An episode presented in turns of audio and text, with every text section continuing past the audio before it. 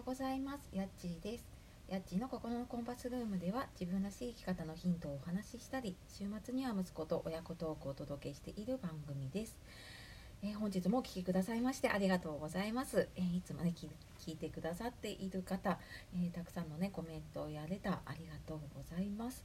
え週の後半に入ってきましたけれどもねはいいかがお過ごしでしょうか。ちょっと多分ね年度末とかに入ってきたりしてね慌ただしい方も多いんじゃないかと思います。あとね花粉がちょっと辛い時期になってきたので私もそうなんですけれどもね。はいあのちょっと予防しながらいきましょう。はいで、えー今日はですねえ何の話かというと子供から教えられた人を喜ばせることっていうお話をしていこうと思います。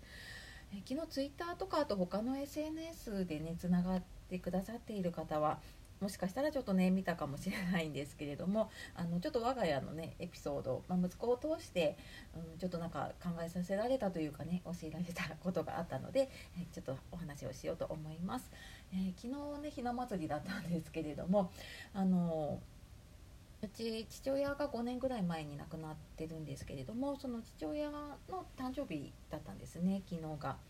で、えーうち息子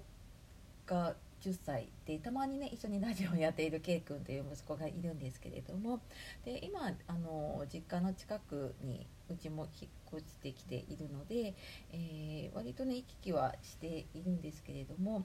でただね息子はおじいちゃんとあまりもう一緒に遊んだ記憶もなく、まあ、5年前に亡くなっててその前3年ぐらいは、まあ、自宅でずっと介護をして自宅で見とってっていう期間があったんですけれども、まあ、その頃って本当にあの保育園生だったのであのほとんど多分記憶もないし。うんともうその頃はね介護が必要な状態だったので一緒に遊んだ記憶も多分ないと思うんですね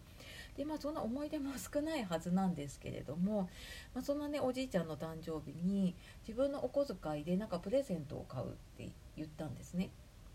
であじゃあいいんじゃないって言って、まあ、自分のお小遣いとかあとはおばあちゃん家でうちお手伝いをすると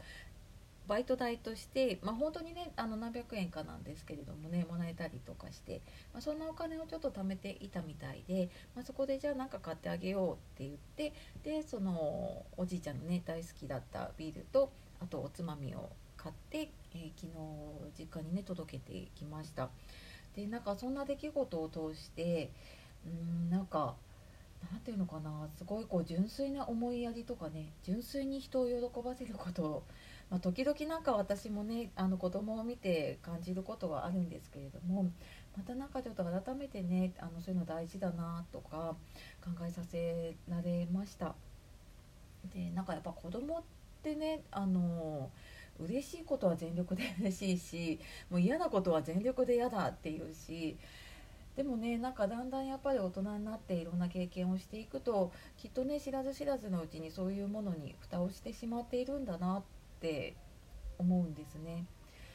だからなんかそういう人のために何かやってあげようっていうのも大人になっちゃうとやっぱりね自分がこう誰かのためにもう純粋にねその損得感情もなしで相手のために何かすることって結構少なくなってきているような気がします。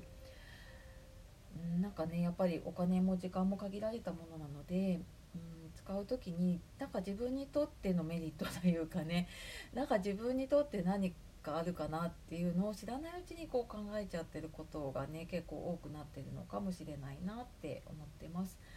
なんかねそんな息子の行動というかねやってることを通してうんなんか果たしてじゃあ自分はねこう人のためというか相手のためになんかできてるかなとかなんか最近自分のことばっかり考えてないかなとか、えーちょっとね反省させられた そんな出来事でした。でまあそれはねきっと、まあ、自宅で介護をしてきていたのでそのななんていうのかな家族で助け合うとか、うん、家族で誰か、ね、あの大変な人がいたらそれをなんかこう手伝うとかでなんかみんながおじいちゃんを大事にしていたところを見ていたのもあるのかもしれないんですけれどもね、まあ、なんかうーん言葉では伝えていなくっても子供ってなんかそういうのを見たもの感じたものを通して学んでいるんだなっていうことをね感じさせられた出来事でした。はいなんかね、えー、私自身も本当になんか人への思いやりとかね人を喜ばせることを、うん、なんかこう頭えるんじゃなくてね本当になんかこう自分の気持ち思ったままに、うん、なんかやれる時があってもいいなと、はい、思わされた出来事でした。はい。あなたはどうでしょうかね。なんかそういう、うん、なんか人を喜ばせるとかね。うんなんか相手のために何かすること最近ありましたか？はい、というわけで、えー、今日はですね子供から教えられた人を喜ばせることっていうことで、まあ、ちょっと我が家のねエピソードを雑談的にお話しさせていただきました、